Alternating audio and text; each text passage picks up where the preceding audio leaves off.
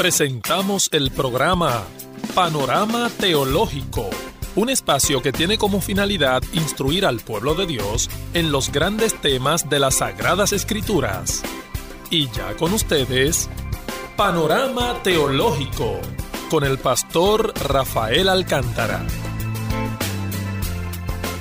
Bienvenidos a esta nueva entrega de su programa Panorama Teológico. Con ustedes, el pastor Rafael Alcántara. En nuestro programa anterior nosotros introdujimos lo que era el tema de la doctrina de las escrituras y estuvimos viendo lo que era el concepto de revelación, es decir, el hecho de que Dios se da a conocer y veíamos de manera eh, breve cómo hay una revelación general a través del cual Dios se da a conocer parcialmente al hombre, que es a través de su creación, pero vemos cómo Dios a lo largo de la historia de la redención se ha revelado de una manera especial y tenemos en la escritura ese registro eh, eh, por escrito de la eh, revelación especial de Dios. Y para ir un paso más hacia adelante, yo quiero que en esta entrega nosotros hablemos de lo que se conoce como la inspiración, la doctrina de la inspiración como parte del tema de las escrituras. Para eh, decir que la Biblia es el registro eh, de Dios al hombre, tenemos que hablar de este concepto de inspiración. Y lo primero que yo quiero eh, tocar con ustedes es una breve definición de la doctrina de la inspiración para ver luego algunas características de la misma y algunas implicaciones que conlleva el creer en la inspiración. Cuando hablamos de la inspiración o de la inspiración de las escrituras, estamos diciendo, como citaba una vez el pastor Sugel Michelén, la verdad de que Dios movió a algunos hombres a escribir de tal manera que el resultado de ese escrito, las escrituras, es la misma palabra de Dios. Voy a repetir esta definición que nos dio el pastor Sugel. Es la verdad que Dios movió a algunos hombres a escribir de tal manera que el resultado de ese escrito, las escrituras, es la misma palabra de Dios. Nosotros hemos eh, eh, citado, y es un texto que se utiliza mucho para eh, temas como este, 2 Timoteo capítulo 3, versículo 16, donde el apóstol Pablo le dice a Timoteo que toda la escritura es inspirada por Dios y es útil para una serie de cosas. En, este contexto es importante señalar, amables oyentes, que cuando Pablo le escribe a Timoteo esta carta y hace esta declaración, la referencia primaria es al Antiguo Testamento, ya que en ese momento se estaba escribiendo el Nuevo Testamento, del cual la carta de Pablo a Timoteo era una de ellas. Pero como veremos más adelante, eh, hecho, este hecho de que el Antiguo Testamento es inspirado por Dios también se aplica al Nuevo Testamento.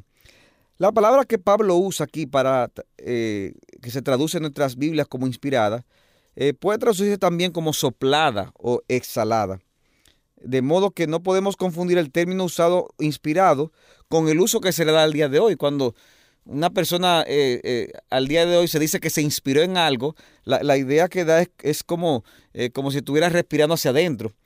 Pero la, idea de la palabra inspiración en 2 Timoteo capítulo 3 es, es diferente, es soplada, es, es, algo que va hacia afuera. por eso es que algunos teólogos y comentaristas incluso tienen que eh, dar las explicaciones y evitan a veces usar la terminología para evitar confusión. De modo que la doctrina de las escrituras es el hecho de que Dios movió a hombres, Dios sopló a hombres para que cuando ellos escribieran lo que escribieran, a las iglesias que estaban en necesidad, a ciertas personas o el registro que aparece para el pueblo de Israel, eh, eso que se registró fuera la misma palabra de Dios. Ahora bien, eso nos lleva a nuestro segundo eh, punto de este programa y es las características de la inspiración. ¿Qué implica el hecho de decir que la Biblia es inspirada por Dios? Bueno, lo primero que podemos eh, mencionar en este punto es que es una inspiración orgánica. ¿Y qué quiere decir que es una inspiración orgánica? Eso quiere decir que el Espíritu Santo obró en los escritores bíblicos sin afectar la personalidad y la individualidad de los mismos escritores y sin afectar ni siquiera las circunstancias en lo que ellos escribieron en sus eh, cartas. Eh, otro texto que se utiliza es 2 de Pedro capítulo 1 versículo 20, donde dice que eh, el, apóstol Pedro también menciona el, hecho de que los hombres de Dios hablaron siendo inspirados por el Espíritu Santo. Ninguna profecía de la Escritura es de, es de decisión humana, sino que hablaron siendo inspirados y la palabra ahí es más bien movidos por el Espíritu Santo. Entonces, el punto es aquí de que Dios movió a esos hombres, pero esos hombres no dejaron de ser quienes ellos eran a la hora de escribir. Cuando, por ejemplo, Juan escribe su carta en Apocalipsis, la escribe en un contexto en el que había persecución en medio de las iglesias. Así sucede con las cartas que, Pedro le escribe a personas que estaban expatriados. Dice un autor, José Grau, que mencionamos la vez pasada, que el Espíritu Santo obró sobre los escritores, pero en armonía con su idiosincrasia personal, cultural y circunstancial. Él ayudó a sus mentes, su memoria, controlar la influencia que el pecado y el error hubieran podido ejercer en sus escritos, pero los dejó expresarse a su manera. El estilo de Amós no es el mismo del de Isaías, ni el de Moisés, ni el estilo de Moisés es el mismo del de Esdras. Pablo y Juan, por ejemplo, se expresan de una forma muy distinta. Sin embargo, todos ellos nos dan la palabra de Dios. ¿Cuál es el resultado de todo esto? Que aunque son hombres los que escribieron las escrituras, se puede decir con toda propiedad que lo que estos hombres escribieron es lo que Dios dice. Es la palabra de Dios.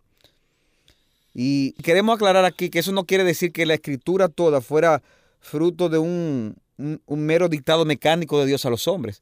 Hay ciertas partes donde sí aparecen un dictado de Dios, pero, pero en sentido general, eh, los hombres escribieron usando todo lo que fue el acto de voluntad humana, pero a la vez obrando misteriosamente el Espíritu Santo en esos hombres. Nosotros podemos ver, por ejemplo, cómo en el Antiguo Testamento, el, Salmo 95, el salmista habla y, da una declaración, y el Nuevo Testamento cita ese mismo salmo diciendo que fue el Espíritu Santo que lo dijo. Entonces, ¿quién fue? ¿Fue el salmista o fue el Espíritu Santo? Ambos. Así vemos cómo en Oseas aparece una declaración en Oseas 11.1. Eh, Oseas, el profeta hablando. Sin embargo, dice Mateo 2.15 que fue el Señor que habló por medio de los profetas. Así vemos Génesis 2.24, donde el narrador comenta Génesis, Génesis 2.24 de que dejará al hombre a su padre y su madre y se unirá a su mujer. Pero en Mateo 19 dice que fue Dios que lo dijo. En Job 5.13 se habla de las palabras de Elifaz que le dice a Job. Sin embargo, en 1 Corintios 3.19 dice que fueron palabras de Dios. De modo que lo que esos eh, hombres humanos escribieron eh, y registraron es lo que Dios eh, determinó que fuera de una manera inspirada, de una manera completa. De modo que es la primera característica que es una inspiración orgánica. El Espíritu Santo obró en los escritores bíblicos, pero sin afectar su personalidad. En segundo lugar, debemos decir que es una inspiración plenaria. ¿Qué quiere decir que es plenaria? Que abarca toda la escritura. ¿Qué dice el texto que ya mencionamos de 2 Timoteo 3:16? Que toda la escritura es inspirada por Dios y toda ella es útil para corregir, para instruir en justicia, etcétera, etcétera. También vemos, podemos mencionar otros pasajes donde vemos esa es la importancia de ver que toda la escritura es inspirada por Dios. Por ejemplo, el segundo de Pedro capítulo 3, versículo 15, el apóstol Pedro hace referencia a los escritos de Pablo y dice Pedro, tened entendido, cito segunda de Pedro 3:15, tened entendido que la paciencia de nuestro Señor es para salvación como también nuestro amado hermano Pablo, según la sabiduría que les ha sido dada, os ha escrito. Casi en todas sus epístolas, hablando de ella de estas cosas, entre las cuales hay algunas difíciles de entender, las cuales los indotos e inconstantes tuercen, como también las otras escrituras para su propia perdición. ¿Qué está diciendo Pedro? Que Pablo escribió ciertas cosas para beneficio de la iglesia, pero que hay cosas que son difíciles de entender y hay cierta forma, hay ciertas personas que lo tergiversan. Pero dice Pedro, lo hacen al igual que las otras escrituras. Es decir, que para Pedro lo que escribió Pablo era escritura, era palabra de Dios. Y así podemos ver otros textos como Primera de Corintios 14, 37, donde Pablo dice a Corintios que si alguno se cree profeta, reconozca que lo que ellos dicen es palabra de Dios. Y, también vemos eh, Primera Timoteo 5, 18, donde dice eh, que la escritura dice no pondrás bozal al buey que trilla, pero está citando al evangelista Lucas en Lucas capítulo 10, versículo 7. Amigos que me escuchan, toda la escritura es inspirada por Dios, es una inspiración plenaria. No podemos decir que algunas partes son inspiradas y otras no, porque si fuera así entonces eso dependería del criterio humano. Dios inspiró su palabra, de modo que es orgánica, es plenaria, pero también es una inspiración verbal. ¿Qué quiere decir que es una inspiración verbal? Como dice un autor, Dios en su soberanía escogió las palabras y frases precisas que se incluirían en la escritura, usando a la vez el vocabulario y la gramática de los autores humanos. Por eso en el Sermón del Monte dice Cristo que ni una jota ni una tilde pasará de esta ley hasta que todo se haya cumplido. Porque Dios inspiró hasta la jota y hasta la tilde. Todo lo que parece registrado en la escritura es porque Dios determinó que lo hiciera. Aunque los hombres que lo escribieron lo hicieron eh, eh, voluntariamente. De modo que hemos visto tres características que es una inspiración orgánica, es una inspiración plenaria, es decir, abarca toda la escritura y es una inspiración verbal. Ahora bien, que, estas cosas que estamos hablando con respecto a la inspiración y esta característica tienen algunas implicaciones. Y esto es lo que yo quiero que nos enfoquemos eh, en lo inmediato. Eh, algunas implicaciones que se derivan de la doctrina de la inspiración de las escrituras. Y la primera implicación es que si la Biblia es inspirada por Dios, y es inspirada por Dios, entonces la Biblia es verdad y es inerrante. Lo que dice es verdad y es inerrante. Hay veracidad y hay inerrancia en ella, no tiene error. Todo lo que ella nos dice es verdad. ¿Por qué todo lo que la Biblia nos dice debe ser verdad? Porque Dios no puede mentir. Eh, lo dice tanto en Tito 1.2 como en Hebreos 6.18. Dios, nuestro Dios, no miente. Es imposible que Dios mienta. De modo que si es imposible que Dios mienta y en la escritura tenemos lo que Dios le dice al hombre, entonces la escritura debe ser verdad. La palabra de Dios debe permanecer para siempre. Lo dice en el Salmo 119, 89. Podemos ver el texto de Mateo capítulo 24, versículo 35. Pero, amigos oyentes, no solamente que lo que dice la Biblia es verdad, es que la Biblia es la norma de la verdad, la norma suprema de la verdad. La Biblia no se ajusta a una norma de verdad. Ella es la norma, porque es la palabra inspirada por Dios. Dice en Juan 17, 17, Cristo en la oración al Padre, santifícalos en tu verdad, tu palabra es la verdad. La Biblia es la verdad. Y esta declaración que estamos haciendo, esta afirmación, va en contra de lo que muchas veces se conoce como el pluralismo. ¿Qué dice el pluralismo? Bueno, la connotación que se le da a este término es que todo el mundo tiene su propia verdad y como todo el mundo tiene su propia verdad, mi verdad es tan válida como la del otro, aunque lo que el otro está diciendo sea todo lo contrario a lo que tú estés diciendo, porque no hay verdad absoluta, sino que todo es relativo. Claro, eh, como siempre se ha dicho, eh, esa declaración en sí misma es contradictoria, porque tú estás afirmando absolutamente que, todo, que nada es absoluto y todo es relativo. Pero el punto aquí es que la Biblia afirma ser la palabra de Dios. Cristo mismo la afirma, ella es la verdad de Dios. Y si es la verdad de Dios, ningún dato que clame ser verdadero puede contradecir lo que dice la Biblia, ya que Dios que inspiró la Biblia conoce todas las cosas desde la eternidad y ha decretado todas las cosas. En la Biblia encontramos muchas informaciones de, de diferentes índoles, afirmaciones históricas, de astronomía, de biología, entre otras cosas. Y cuando las mismas aparecen, son verdad, porque lo que está escrito fue inspirado por Dios. Vamos ahora a hacer una eh, breve pausa y luego de la misma, entonces seguiremos desarrollando este tema, eh, esta implicación del hecho de que si creemos que la Biblia es inspirada por Dios, ella es veraz y es inerrante. Manténgase con nosotros. Cada día llegamos a ti con el mensaje cada día llegamos a ti con la esperanza. Cada día llegamos a ti con la palabra de Dios. Radio Eternidad, impactando el presente con un mensaje eterno. Regresamos a su programa Panorama Teológico. Antes de la pausa estábamos viendo algunas implicaciones que se derivan de la doctrina de la inspiración de las escrituras. Y comenzamos viendo el hecho de que si decimos que Dios inspiró la, palabra de Dios, la escritura, la Santa Biblia, eso quiere decir que es, ella es veraz es, y es inerrante. Todo lo que ella dice es verdad, pero más aún la Biblia es la norma de la verdad. En ella, como decíamos antes de la pausa, encontramos informaciones históricas de astronomía, de biología, entre otras cosas. Y cuando las mismas aparecen, son verdad porque lo que está escrito fue inspirado por Dios. Pero aquí hay un detalle que es bueno señalar, y es que esas declaraciones que muchas veces aparecen en la escritura pueden ser expresadas desde el punto de vista de, la observación humana del que hace dicha afirmación. Por eso es que cuando hablamos de veracidad de la escritura, esto incluye el tema de su inerrancia. Cuando hablamos de la inerrancia, el teólogo Gruden dice lo siguiente. La definición de inerrancia simplemente quiere decir que la Biblia siempre dice la verdad y que siempre dice la verdad de todo lo que considera. No quiere decir que la Biblia nos dice todo lo que se pueda conocer sobre algún tema, pero sí que lo que dice con respecto a algún tema es verdad.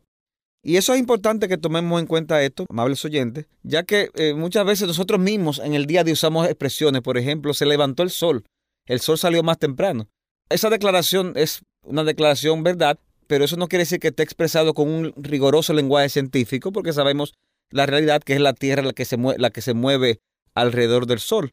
Y en ese sentido, la Biblia hace declaraciones que son verdad, aunque muchas de sus eh, declaraciones sean expresadas desde el punto de vista de la persona humana que está viendo el fenómeno que está observando.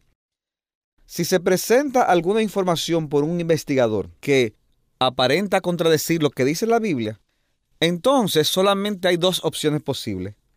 O el dato no es cierto, o en segundo lugar, el entendimiento que tenemos de la escritura debe ser revisado. Pero la Biblia, amables oyentes, sigue siendo la verdad. Por ejemplo, antes de que la astronomía demostrara que la Tierra giraba alrededor de su eje, la gente daba por sentado que la Biblia enseñaba que el Sol giraba alrededor de la Tierra. Esta demostración de la astronomía de que no, que es la Tierra la que gira alrededor de su eje, del Sol, llevó a volver a examinar de nuevo los pasajes bíblicos. Y el resultado de este examen fue confirmar lo que estábamos diciendo hace un rato. La Biblia nunca enseñó que el Sol girara alrededor de la Tierra, sino que simplemente usa descripciones desde el punto de vista de nuestra observación y no tratando de describir el proceso visto desde algún punto del espacio. Dice el teólogo Gruden lo siguiente, cada vez que veamos algún dato que se dice que contradiga la Biblia, no solo debemos de eh, examinar la información para ver si es verdad, también debemos de volver a examinar los pasajes bíblicos apropiados para ver si la Biblia en realidad enseña lo que pensábamos que enseñaba. Y como dice Gruden, podemos hacerlo con confianza, porque ningún hecho verdadero podrá jamás contradecir las palabras del Dios que sabe lo que hay y que jamás miente. Esto no significa, mis amables oyentes, que Dios nos dio la Biblia primariamente para que aprendamos medicina, astronomía, matemáticas. La Biblia no fue dada para eso. Ahí Dios ha dado eh, gracia a los hombres, ha dado inteligencia, ha dado sabiduría para que descubran cosas, para que desarrollen esos aspectos científicos.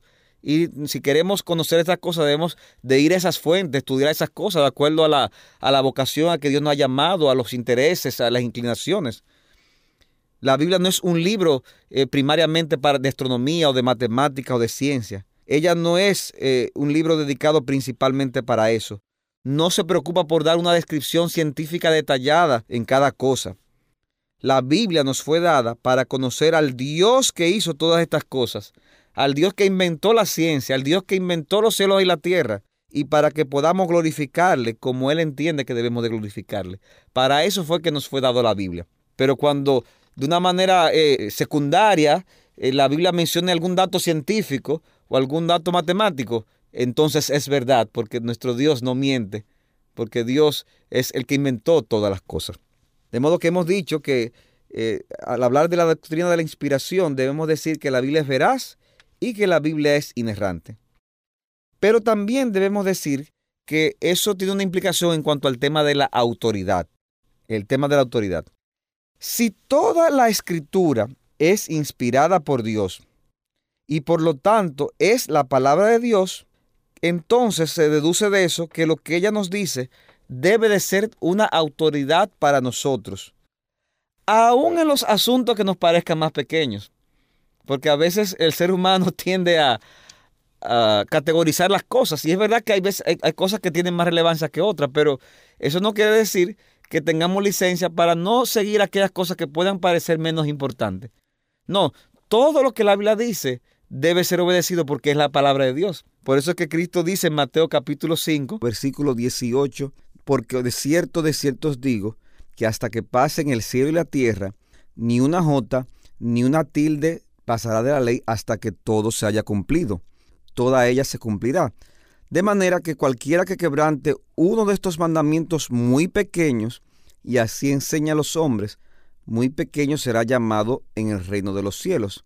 Mas cualquiera que los haga y los enseñe, éste será llamado grande en el reino de los cielos. Porque os digo que si vuestra justicia no fuere mayor que la de los escribas y fariseos, no entraréis en el reino de los cielos. Y aquí Cristo establece en el versículo 19 que todos los mandamientos que nos han sido revelados en la palabra de Dios, todos deben ser obedecidos, sean mandamientos que consideremos grandes, pequeños o muy pequeños. Despreciar lo que está escrito en la Biblia es despreciar la voz misma de Dios. La obediencia es la única respuesta adecuada a las escrituras. Y también como parte de esa autoridad de las escrituras, entendemos que si toda la Biblia es inspirada por Dios, entonces todo lo que ella dice se cumple y se cumplirá. El mismo Jesucristo en el texto que acabamos de leer dice que ni una jota ni una tilde pasará de la ley hasta que todo se haya cumplido.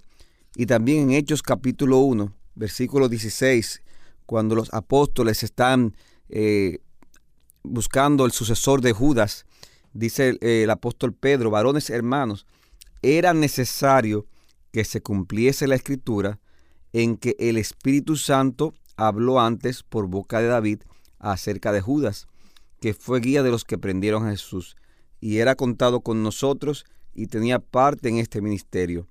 Este, pues, con el salario de su iniquidad, adquirió un campo y cayendo de cabeza se reventó por la mitad y todas sus entrañas se derramaron. Y fue notorio a todos los habitantes de Jerusalén, de tal manera que aquel campo se llama en su propia lengua Aceldama, que quiere decir campo de sangre. Porque está escrito en el libro de los Salmos, sea hecha de cierta su habitación y no haya quien muera en ella, y tome otro su oficio.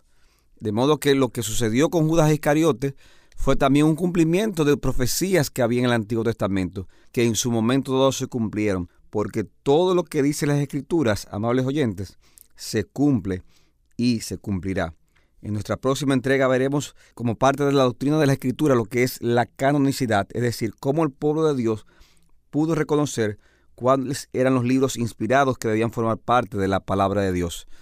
De modo que por hoy terminamos con este su programa Panorama Teológico.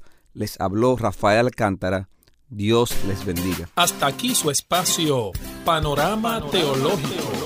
Si tienes preguntas o comentarios, puedes escribirnos a la siguiente dirección: teológicopanorama@gmail.com. Gracias por escucharnos y hasta una próxima audición. Este programa es producido en los estudios de Radio Eternidad